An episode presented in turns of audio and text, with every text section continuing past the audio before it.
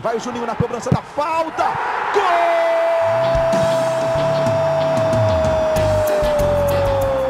Está entrando no ar o podcast. Sabe de quem? Do Vasco! Do Vascão da Gama, do Gigante da Colina. É o GE Vasco.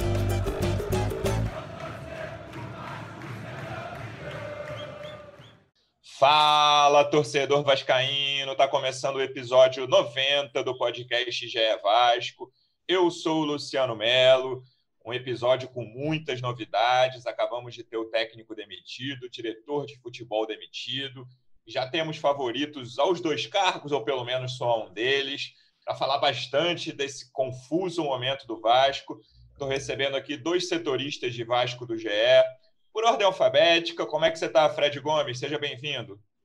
Fala, Lulu, boa tarde. Eu acho que a ordem alfabética tinha que ser invertida dessa vez, porque o homem que trabalhou aí no plantão de Natal o tempo todo foi o Marcelo Baltar e teve a ajuda luxuosa do Rafael Zarco. Aí eu e Hector estamos voltando. Hector também trabalhou muito desde ontem, mas estamos aí para comentar aí essa, essa novidade, essas novidades, né? Gosto dos seus spoilers. Fred já anunciou, trabalhou muito nesse plantão de Natal, 24, um monte de coisa aconteceu, 25, 26, 27. Como é que você está, Marcelo Baltar? Fora cansado, como é que você está? Seja bem-vindo. Fala, Luciano. Fala, Fred. Para ser justo, aí, o Hector ontem trabalhou bastante, foi até quase meia-noite aí voltando. O Fred estava no chinelo mesmo. Só, só é, mas eu hoje. falei o nome do Hector depois, eu falei o nome do Hector, tá. não queria esquecê-lo. É, tá tudo bem. Fora essa...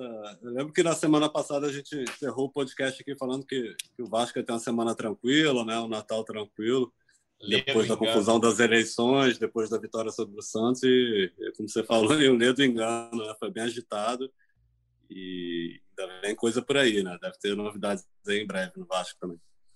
É isso, Baltar. Já que o Fred passou a responsabilidade, vou começar com você.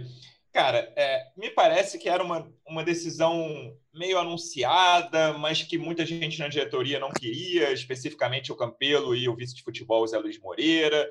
É, mas desde aquele jogo contra o Grêmio, cara, que era, foi aquela semana que o Vasco perdeu para Ceará e Grêmio, os dois de goleada, né, 4x1 e 4x0, e teve o Defensa e Justiça ali, a eliminação na Sul-Americana. E pareceu que estava meio escrito aquilo ali, que não tinha muito como fugir, Ainda teve empate contra o Fluminense, que o Vasco deu, pegou uma pequena sobrevida no brasileiro, e aí ganhou do time reserva, do time misto do Santos, vai lá para ser justo. É, o, o, Sapinto ganhou essa sobrevida e estava com pinta até de que ia terminar o ano. Mas aí veio esse jogo contra o Atlético Paranaense, um jogo em que o Vasco entregou a vitória, assim, né? O Atlético Paranaense teve uma atuação bem mais ou menos, assim, até um, o Vasco agora precisa que ele tenha uma atuação melhor que o próximo jogo é contra o Botafogo. É, eu achei a atuação do Atlético nota 6 no máximo. E podiam ter goleado mais, podiam ter conseguido uma vitória até mais tranquila do que conseguiram, porque o Vasco entregou gols, né? A torto e a direito.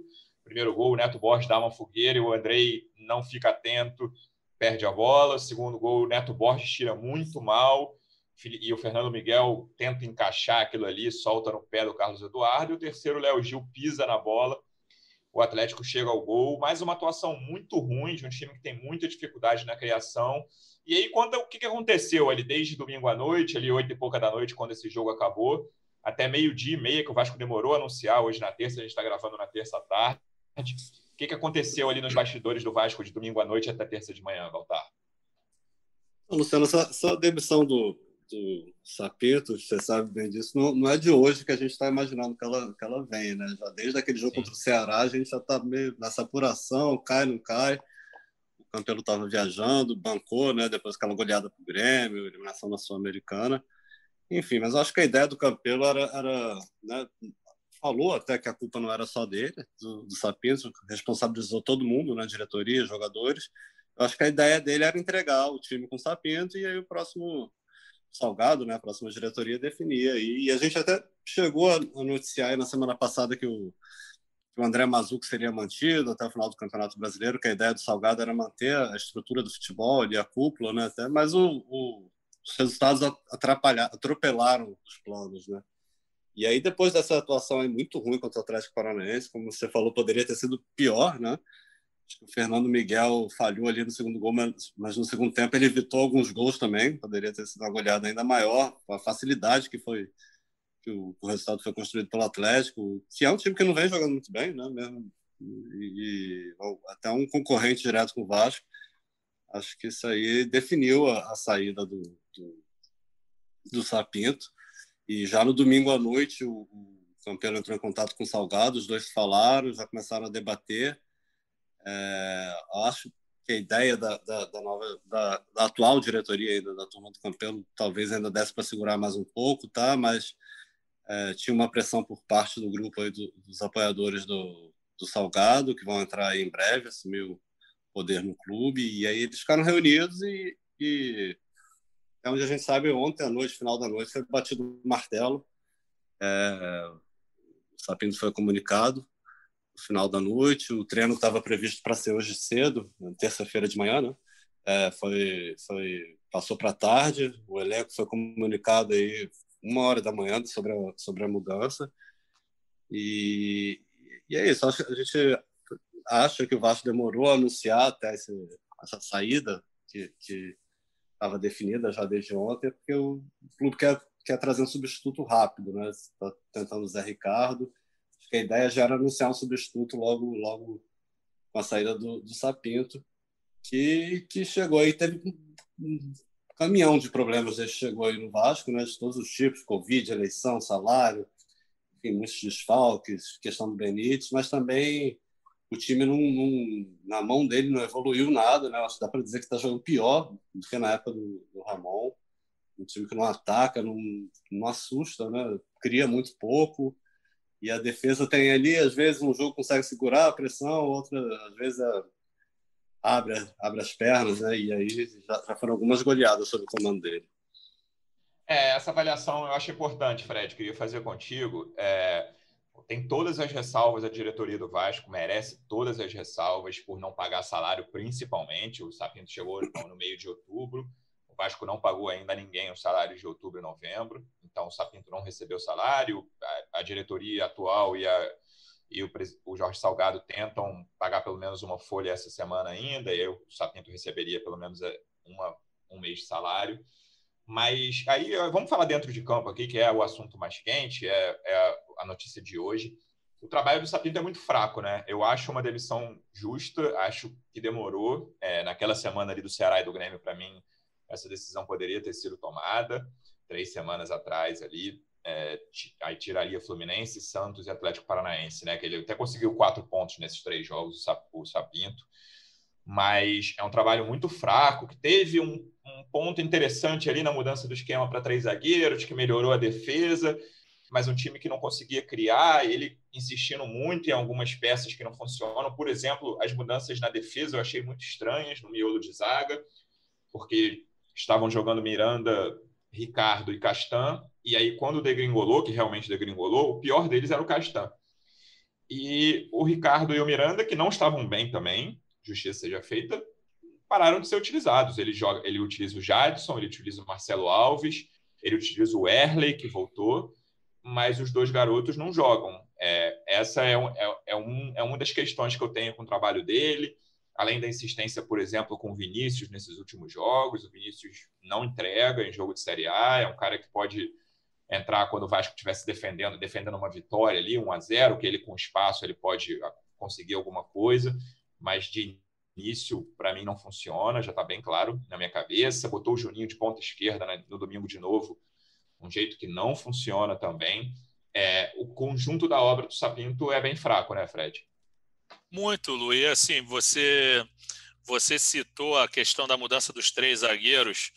É, uma coisa que me chama a atenção é que foi num jogo. É, é óbvio que nós, aqui que trabalhamos futebol carioca, especificamente, especificamente com o Vasco, que tem uma, uma agenda super lotada, a gente não consegue assistir todos os jogos da Libertadores, da Sul-Americana. Mas as pessoas falavam bem do time do Caracas pela boa campanha que ele fez na Copa Libertadores mas foi também um pouquinho de demérito dos adversários. O time do Caracas é horroroso, horroroso, horrível. Assim, o Vasco, o Vasco passou maus bocados para avançar contra o Caracas e precisou desses três zagueiros contra um time que não atacava, time fraquíssimo, só corria tinha uns dois ou três ali que faziam alguma coisa. Até o rapaz que a gente destacou nas nossas matérias, o camisa 10, que até já esqueci o nome, mas acho que é Hernandes, não lembro agora. O cara não jogava nada mesmo, era o cara da bola parada, pelo amor de Deus. Então, você entrou num ponto muito bom assim. O, sobre os garotos da zaga. O Miranda, eu acho que até o Miranda teve uma queda, sim. Teve uma, os dois tiveram uma, uma queda, queda mais. Miranda e Ricardo caíram mas eu acho que a do Ricardo é a mais sutil de todas. Ser, a do Ricardo, o Ricardo não podia sair do time. O Ricardo não podia sair do time. É jovem, é o mais técnico deles, talvez até mais técnico, joga mais, mais bola que o Castan. Não que o Castan não seja bom, não. O Castan é muito bom, mas o Castan vivia um péssimo momento. E aí a gente pega aqui, por exemplo, eu, eu gosto de, de quando eu, eu, abro os jogos, seja de treinador, seja do time, eu abro aquele site O Gol, que me ajuda muito em matéria. Você pega aqui o retrospecto do Vasco, Cara, é só botãozinho vermelhinho que é de derrota e cinza de empate. Vitória com, com o Sapina. A gente tem Caracas 1x0, que jogou mal demais. Jogo que o Igor Catatal. Aos 46 do segundo tempo, né? O gol do Thiago Reis. Exatamente, na única jogada do, do Guilherme Parede no Vasco que prestou, que já não está mais. Aí a vitória contra o esporte, que é a única boa atuação, atuação boa de fato com, com o Ricardo Sapinto, foi esse jogo, Vasco Esporte, e esse jogo contra o Santos, que eu estava até de folga, se eu não me engano, estava, mas resolvi, como herói da resistência, assistir ao jogo inteiro. Que jogo horroroso! Meu Deus do céu, muito ruim o jogo contra o time reserva do Santos. É, muito ruim, muito ruim mesmo. Sim, fez o gol com mérito e tudo mais, mas terrível a atuação. O Vasco jogou muito mal com ele, essa é a verdade. Ele tentou soluções. Ele foi um cara que que ele até ganhou o grupo no momento daquela invasão da Ira Jovem, que ele tomou a frente. Depois teve o amigo oculto, que ele também tentou aglutinar as pessoas, tentou juntar o elenco Cruz Maltino, mas de fato é, ele não ele não conseguiu, cara, porque o Vasco jogou muito mal mesmo. Assim, olhando aqui do jogo com Caracas até Atlético Paranaense, eu só vejo o jogo contra o esporte como decente mesmo do Vasco. Esse jogo com o Ceará é demais. Os jogos com defesa e justiça, os dois, ele fala, ele reclama de três pênaltis que não deram para o Vasco. O Vasco não jogou nada no Rio também. Essa é a verdade, porque o outro time era fraco também. Era muito fraco. Depois deu sorte de pegar o Bahia e passou na Sul-Americana. Mas o Vasco, nos jogos principais, o jogo contra o Grêmio é lamentável. Entendeu? Então é uma passagem muito ruim. E como a gente falou aqui na época, não lembro qual era a tua opinião, mas eu acho que incorre no erro do Vasco anterior. Para mim, não era para ter tirado do Ramon. Não era para ter tirado. Se fosse para tirar, que trouxesse alguém mais próximo à realidade do Vasco. No início ele empolgou por ser português, por ser um cara carismático, por ser o coração de leão. O pessoal achou que o Vasco ia entrar mordendo, e a verdade é que o Vasco, uma coisa que o Vasco não fez com ele foi entrar mordendo. O Vasco foi apático em diversas partidas. Eu acho que o Vasco passou a ser muito mais apático com o Ricardo do que com qualquer outro treinador no ano.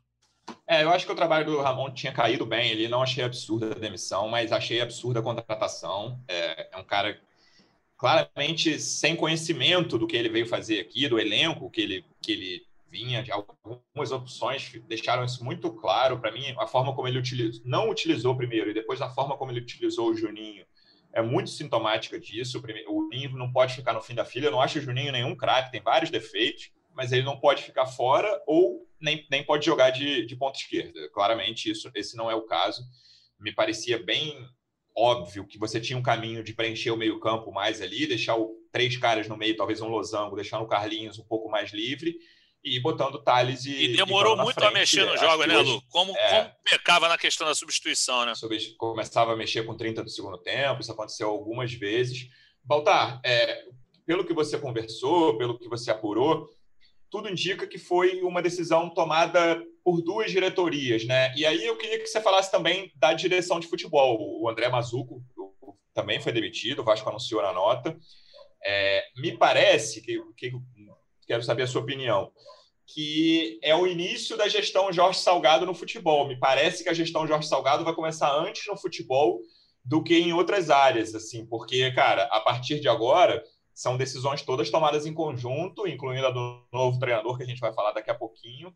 E, a, e a, ele, ele não, em momento algum falou quem, quais eram os nomes do departamento de futebol. Né? Era a única vice-presidência que estava vaga naquele, é, organograma que ele mandou. O diretor de futebol ele citou na coletiva o nome do Rodrigo Caetano, mas sem falar que nada está certo e tal. É, agora eles estão participando diretamente dessas negociações. Sim, sim. Só para dar os devidos créditos aqui, você falou que eu apurei, mas o Hector também já trabalhou demais, o Zarco, o Rafael Zarco também com a gente. E o Fred está voltando aí da forma, tenho certeza que vai chegar igual um, um trator aí, vai anunciar treinador antes do Campelo, vai fazer tudo. Então, nem tanto, mestre, nem tanto. é, mas é isso, eu acho que, que essa crise acabou antecipando o, a entrada do Salgado da turma dele no, no futebol do Vasco, né? Porque é, acho que o Salgado já chegou a primeira, primeira, primeiro problema, né? Caiu no colo dele foi do Benítez. Ele chegou antes de, de, de assumir ali, pegar a caneta, foi. ele já teve que resolver. Mas eu acho que a ideia era ficar nisso aí mesmo. Não, não quis bancar essa grana, investir essa grana, chegando, né, assumir esse compromisso. Benítez foi embora semana passada. E eu acho que a ideia dele era ajudar ali com salários, botar a casa em ordem para assumir com um ambiente mais calmo.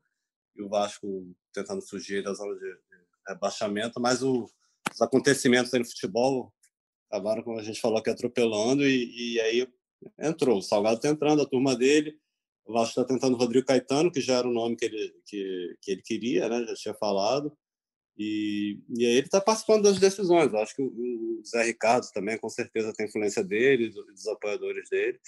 É, é, meio que pegou o carro andando aí, mas está assumindo mesmo. Óbvio que o Campelo está lá, é, o Zé Luiz também, o vice-futebol, né? Zé Luiz Moreira, participaram da, da, da reunião ontem, estão trabalhando mas, mas já, já é uma entrada essa decisão, essa saída do Sapinto, a escolha do novo treinador, seja quem for, Zé Ricardo ou outro, já com certeza vai ter influência aí do, do Salgado e da, da turma da Mais Vasco. Mas VP de futebol ainda não tem definido. Durante a coletiva, na coletiva dele na semana passada, ele, ele disse que seria anunciado na posse, seria após a posse, que também não tem data, né? Deve acontecer no início da. da... É entre 15 e 20, né? Entre 15 e 20 Isso. de isso, início da segunda quinzena ali de janeiro. É, e, e, ele vai, ele durante a campanha, está aqui no, no, podcast aqui com a gente, ele falou que ele quer trazer um nome, um ex-jogador, né, para ter essa função ali, para ficar abaixo ali do VP, acima do, do diretor executivo, que, que a princípio a gente acha que pode ser o Rodrigo Caetano, essa, tem essa possibilidade. É, a gente não tem informação sobre esse nome ainda, mas é, eu acho que ele vai acabar antecipando a formação dessa estrutura, dessa nova estrutura do futebol, por causa.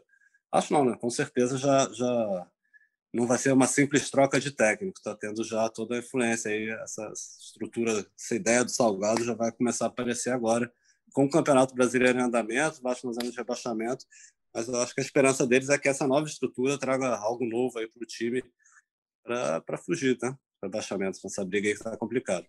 Acho que mais que a saída do Sapinto e da comissão técnica portuguesa dele, Fred, a saída do Mazuco é muito sintomática dessa passagem de bastão no departamento de futebol, né? Era um cara que estava um ano e meio ali, recebeu críticas, chegou a receber elogios também, mas não conseguiu formar o elenco. O elenco desse ano, as contratações de meio de ano são muito equivocadas, a gente falou algumas vezes aqui.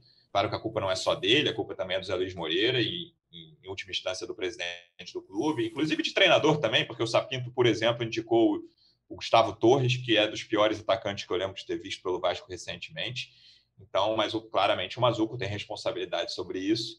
Então, é um trabalho de um ano e meio que termina sem mostrar muita coisa, né? Tem o mérito do Cano e do Benítez, sim. Cano virou uma coisa muito de.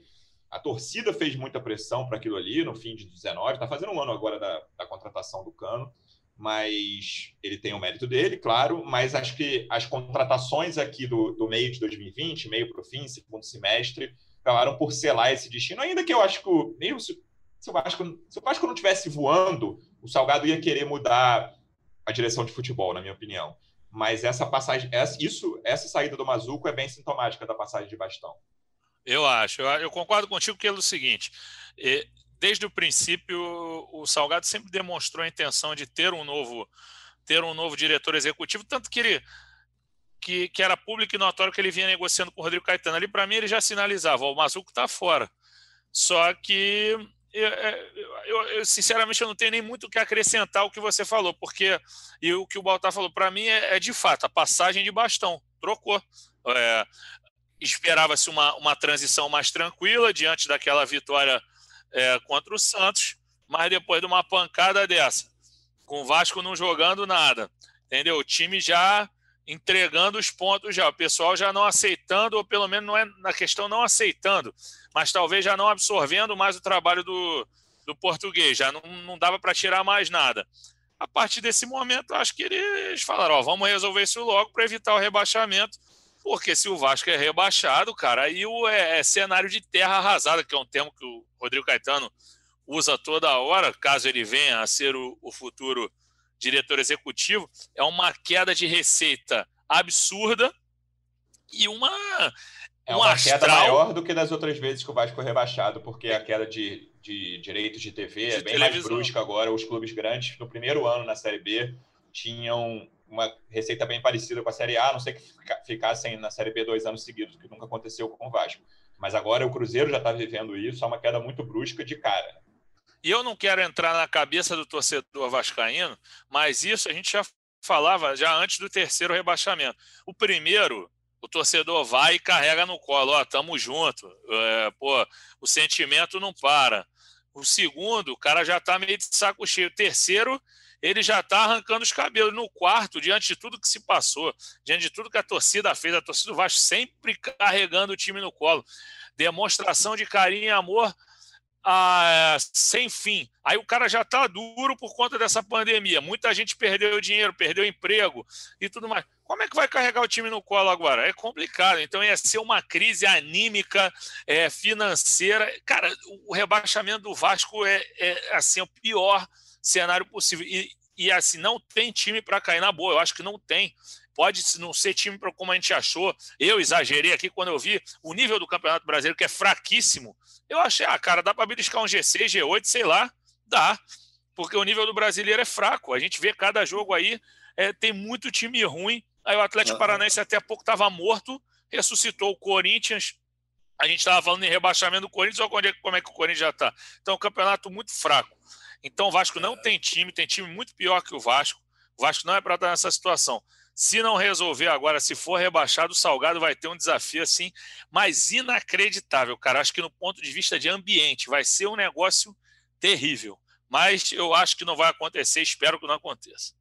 Acho que não tem time, mas tem futebol, né? O futebol do Vasco tá, tá jogando é para cair. Eu acho que no papel, se olhar a escalação, você fala, não, o Vasco se salva. Mas acho que só lá não tá lá no, no fundo mesmo, porque os adversários estão muito ruins aí, como é, então, cara, eu normalmente sou pessimista, mas eu tenho eu, a minha opinião é de que não tá difícil salvar o Vasco. Eu nem digo pelo elenco, pela qualidade, é pelos concorrentes. Assim, se você olhar a tabela, tô com a tabela do GE aberta aqui. A nossa tabela tem aquela, aquelas cinco bolinhas, como o Fred falou do gol também, dos, dos últimos jogos. Então, verde é vitória, cinza empate e vermelho derrota. Do Fortaleza para baixo, o Fortaleza é o 14 são sete times, né? Fortaleza, Esporte, Bahia, Vasco, Goiás, Botafogo, Curitiba. A gente tem os cinco últimos jogos de cada time. Ou seja, 35 jogos, sete vezes cinco. Cara, só tem cinco vitórias aqui. Uma do esporte, uma do Vasco, duas do Goiás, que era lanternaço, e é o único que ganhou duas aqui, e uma do Botafogo. Goiás já está em 18 e era lanterna com muita desvantagem sobre o vice-lanterna até um mês atrás. Então, cara, o Vasco precisa de 15 pontos, vai lá, né? Então, quatro vitórias, três empates, o Vasco ainda vai fazer 12 jogos, assim, é, é muito possível, assim. É claro que o time não está jogando nada, a gente estava falando desde o início aqui como o diagnóstico do trabalho do Sapinto é muito fraco, mas essa questão dos concorrentes, Fred, acho que é, é muito para levar em conta. Né? O Bahia é um time que está aqui, são cinco bolinhas vermelhas seguidas. O Bahia perdeu os últimos cinco jogos que disputou. O esporte que está ali também, o Bahia tem a mesma pontuação do Vasco, o esporte que tem um ponto a mais, é um time que, como a gente falou aqui, é, é a única vitória tranquila, vai lá, né? com segurança do time do, do Vasco do Sapinto fora de casa. A Ilha do Retiro, o Vasco foi lá e conquistou uma vitória com alguma tranquilidade, 2 a 0 sem sofrer muito no fim. Então, esses concorrentes, acho que são o que mais anima a torcida do Vasco no momento. Exatamente, eu acho que, que é justamente essa turma aí que está na frente que pode se enrolar. Eu acho que o Bragantino não se enrola mais, não. Eu acho que essa turma, Fortaleza, Esporte e Bahia para tomar um. E o Bahia está no momento inacreditável. Assim. O Bahia está tá muito mal mesmo, muito mal. É uma crise sem precedentes também, e com todo investimento que o Bahia tem, ninguém imaginava. O esporte é fraquíssimo, fraquíssimo.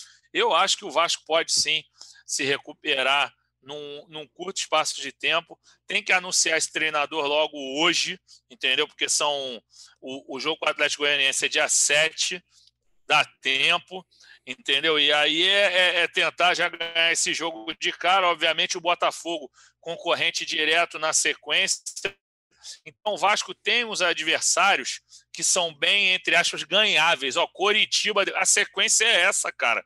Atlético Goianiense, que não é dos mais fáceis, Botafogo, Coritiba, depois ainda pega o Bragantino, que aí, cara, a camisa tem que pesar alguma hora, entendeu? A camisa tem que pesar, jogar a bola, botar o. o vou, vou, usar o clichê, né? Botar o coração na ponta da chuteira. Mas é, cara, a sequência aí tá se se abrindo para o Vasco, a Vasco é a hora, porque depois aí já vem o Galo, entendeu? Depois é aquela come... sequência que derrubou o, o, o ele falar Zé Ricardo aí, o Ramon, que tem o, o Vasco em quatro jogos pega Atlético, Flamengo Bahia. e Inter. Ah. Tem o Bahia no meio. Mas foi, foi exa exatamente essa sequência com, contra o Bahia é a queda do Ramon, porque o Vasco não conseguiu. Contra o Flamengo fez jogo duro, mas contra o Atlético Mineiro e Bahia o Vasco não conseguiu jogar, foi atropelado. Não viu a bola, exatamente. Então, eu acho que o Vasco tem umas partidas aí que você consegue fazer uma boa gordurinha. Vamos supor que faça 12 pontos, chega a 40 e depois vai para o tudo ou nada no final. Mas eu acho que dá, cara. Não não dá para ser tão pessimista assim, apesar de tudo que vem se desenhando, apesar da bola que o Baltar citou, que realmente a bola do Vasco é muito desanimadora ultimamente.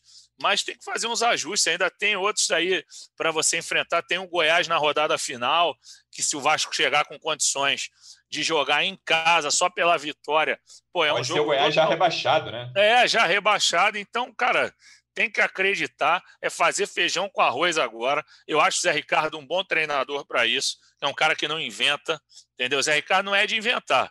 Entendeu? É fazer é aquilo que a gente já vinha falando antes do. Logo depois que acabou. Acabou, entre aspas, né, a eleição do Vasco, a gente fez um podcast.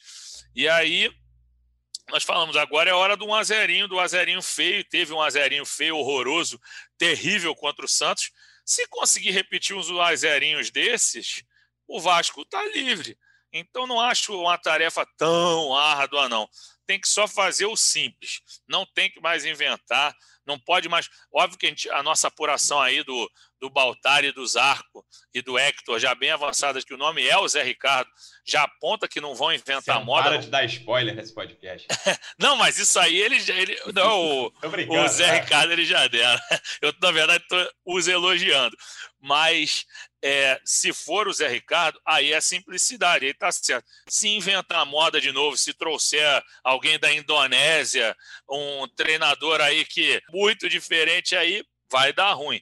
Vai no básico, Vasco, não inventa a moda que dá para escapar desse rebaixamento. Baltar, então vamos seguir esse spoiler do Fred aí. O que, que a gente tem de negociações? A gente publicou logo 10 e pouquinho da manhã, quando a gente publicou a saída do Sapinto, que o Zé Ricardo já recebeu o contato. Ele é o nome mais forte. Tem essa questão de já ter trabalhado com o Rodrigo Caetano no Flamengo. O Rodrigo, que é o nome mais forte também, não tem nada certo ainda. Como é que estão essas conversas nesse momento? Isso aí eu acho que eu tenho medo desse podcast ficar velho rápido e ele ser anunciado, ou outro. Né? É, são, são 2 e 15 da, 14, tarde, né? 2 é, e 15 da tarde aqui. Como é que está a conversa nesse momento com o Zé Ricardo? Olha, a informação que a gente tem é que está tá ele está com proposta na mesa.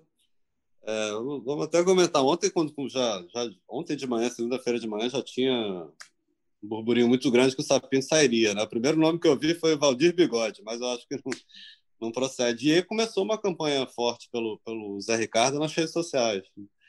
E, e a gente procurou pessoas próximas a ele, tudo, e, e a primeira reação, isso, isso ontem pela manhã, ali na hora do almoço, foi de que dificilmente toparia, porque pegaria um trabalho já nem no meio, né? quase no final, o Vasco nessa situação, situação política, sem salário, essas coisas. Então, aquelas coisas que a gente ouve muito, né? O treinador não gosta de pegar um trabalho no meio. É, mas ficamos atentos, lógico, e aí começamos a ouvir de, de, de gente aí do, do, Vasco, que era um nome era um nome forte, tá? Poderia ser. E hoje a, a, a reação de quem trabalha com o Zé Ricardo, que é a próxima a ele, já, já é bem diferente, assim. Que, que ele recebeu a proposta, topou. É, por quê? Porque, apesar de ser um trabalho no, no pegar uma reta final de brasileiro, né? Faltam 12 jogos. É um projeto novo, com a entrada e, do assim, Salgado. Tem uma questão dar... que é. É claro que quem trabalha com o Zé Ricardo não vai falar isso, mas as portas dele estão meio fechadas no mercado de clube grande, né? Ele fez aquele trabalho no Inter ali até com o próprio Zé Ricardo, com o próprio Rodrigo Caetano mesmo, mas era um trabalho de bombeiro ali, de fechar o, sim, o sim. ano de 2019 antes do Cudê assumir. E mas hoje tipo, talvez o Vasco e o Botafogo sejam os clubes grandes para onde o Zé Ricardo pode correr, né? Claro que não é o ideal, mas ele salvando o Vasco, no mínimo, ele consegue reabrir esse mercado de clube grande para ele.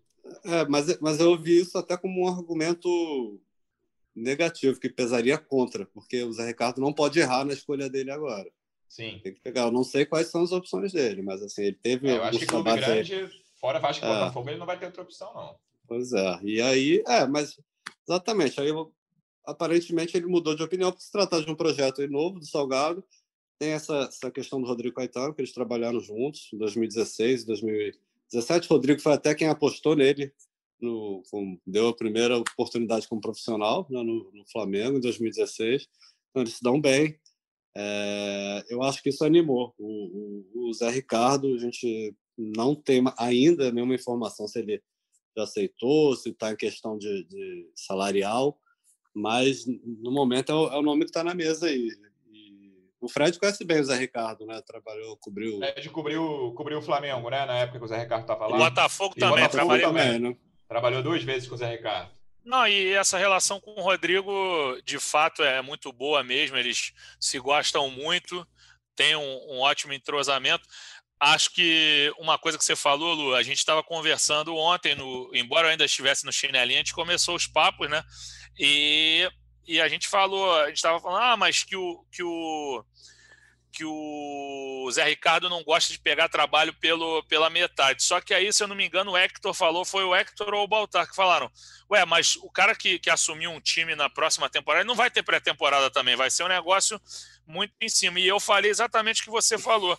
Falei, se o Zé Ricardo não aceita uma proposta como da do Vasco, do Botafogo, daqui a pouco ele vai entrar para a segunda, terceira prateleira do futebol brasileiro. Ele tem que continuar nessa linha de time grande. É um desafio difícil, mas eu acho que é, é vantajoso para ele pelo seguinte: ele se recoloca num time onde ele tem portas abertas, onde ele fez trabalho interessante, e ao se, se cair para a segunda divisão, a responsa não vai cair em cima toda dele, porque é, já foram outros trabalhos descontinuados. Ele tem uma missão aqui difícil, mas que não vai ser de total responsabilidade dele. Mas voltando sobre a personalidade dele, é um cara querido em São Januário, o pessoal gosta dele.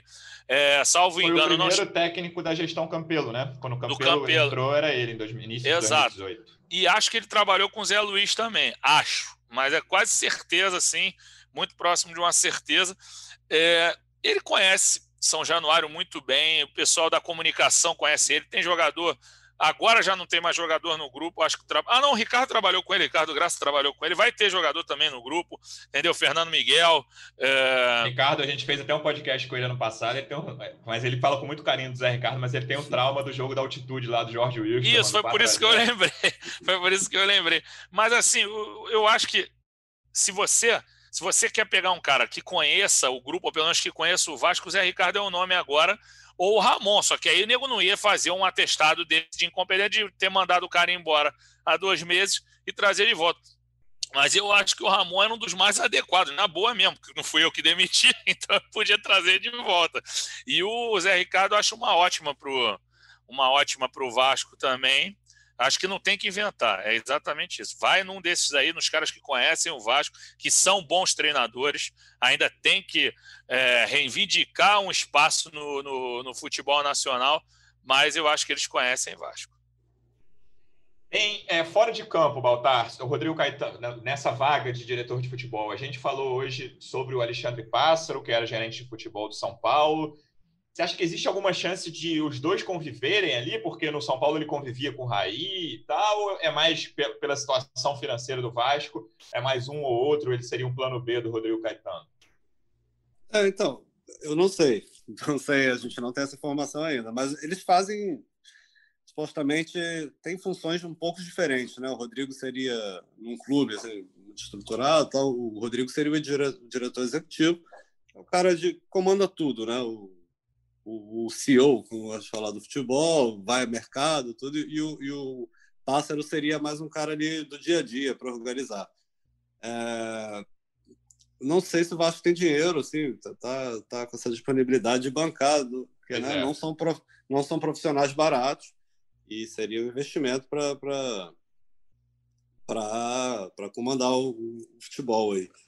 É, não, não tinha, eu acho que na, naquela o Salgado não tinha essa ideia de ter um gerente. Tem? Você, você lembra disso quando a gente conversou com ele? Eu acho que só tinha esse cara do, do ex-jogador mesmo, né? O ex-jogador, né? É, mas o gerente, talvez ele vai... substitua uma coisa pela outra. Né? Não sei se isso vai contra. É um, é um nome que foi ventilado, a gente, a gente viu hoje de manhã. É, a gente sabe que o Rodrigo já teve, teve uma, uma, conversa lá atrás, antes do Salgado vencer, e depois do Salgado tem uma informação do Zarco. É, entrou novamente em contato com o Rodrigo ontem ainda não tinha proposta na mesa, mas eu, eu acredito que eles estão intensificando para trazer o Rodrigo. Não sei se vai. vai eu até imagino que eles estejam ah, demorando para anunciar. Eu imagino que já esteja bem avançado com, com o Zé Ricardo, mas estejam demorando um pouco para anunciar, para anunciar logo o combo, né? Como foi o, o combo da demissão. Sapinto, Mazuco. Verdade. É, eu acho que eles querem anunciar essas mudanças todas de uma vez. É, como foi também com o Ramon e Antônio Lopes lá atrás, né? Então, mas aí tem essa possibilidade aí. São funções um pouco diferentes. Eu não sei se o Vasco, se o orçamento do Vasco comporta esses dois profissionais. É isso. Lembrando que o novo treinador, seja ele quem for, parece que vai ser o Zé Ricardo, mas ainda não temos certeza. Estreia contra o Atlético Goianiense, que na outra quinta-feira, dia 7, primeiro jogo de 2021, em Goiânia, esse jogo, jogo fundamental. E a gente vai voltar depois dele, já com o novo treinador, talvez com o novo diretor de futebol, falando sobre a transição. Por hoje é só. Fred, feliz ano novo. Obrigado mais uma vez pela presença. Em 2021 tem muito mais trabalho, muito mais podcast para a gente fazer. Valeu, Lulu. Um feliz ano novo a todos aí. Espero que o Vasco tenha um ano bem mais interessante aí. É, mandando um abraço para o amigo Paulo Leitão aí, que tem sofrido com o Vasco é, excessivamente, então ele precisa aí de uma recuperação tranquila, assistindo esse Vasco aí, que tem a, deixado os vascaínos pô, nervosos. O Vasco vem com muita dificuldade, né? Mas eu acho que, que se, se fizer uma opção legal, vai ter um ano, não um ano tranquilo, mas pelo menos uma, uma virada de chave interessante então, um abraço para você, é um prazer participar contigo de novo. Com o Pepe também, Baltar, que eu não falava há muito tempo, estamos combinadinho todos de verde hoje, que é o verde da esperança de que o Vasco vai melhorar em 2021. Feliz ano novo, rapaziada. Um grande abraço. Baltar, feliz ano novo, bom trabalho nesses últimos dias que restam do ano. E 2021 a gente volta para muitos podcasts. Valeu, Luciano. Valeu, Fred. Torcer para ser calminho aí. Agora é minha vez de, de chinelar no final de semana e minha folga. Vamos ver o que acontece. É com o Fred, é a vez do Fred. Tá bom? Valeu, valeu, galera Vascaína. Torcer por um, por um ano diferente né, em 2021. E tamo junto. Torcedor Vascaíno, obrigado pela audiência. Feliz ano novo. Reforço também, como o Fred e o Baltar, o sentimento e o desejo de um 2021 muito melhor para a torcida vascaína. Até semana que vem. Um abraço.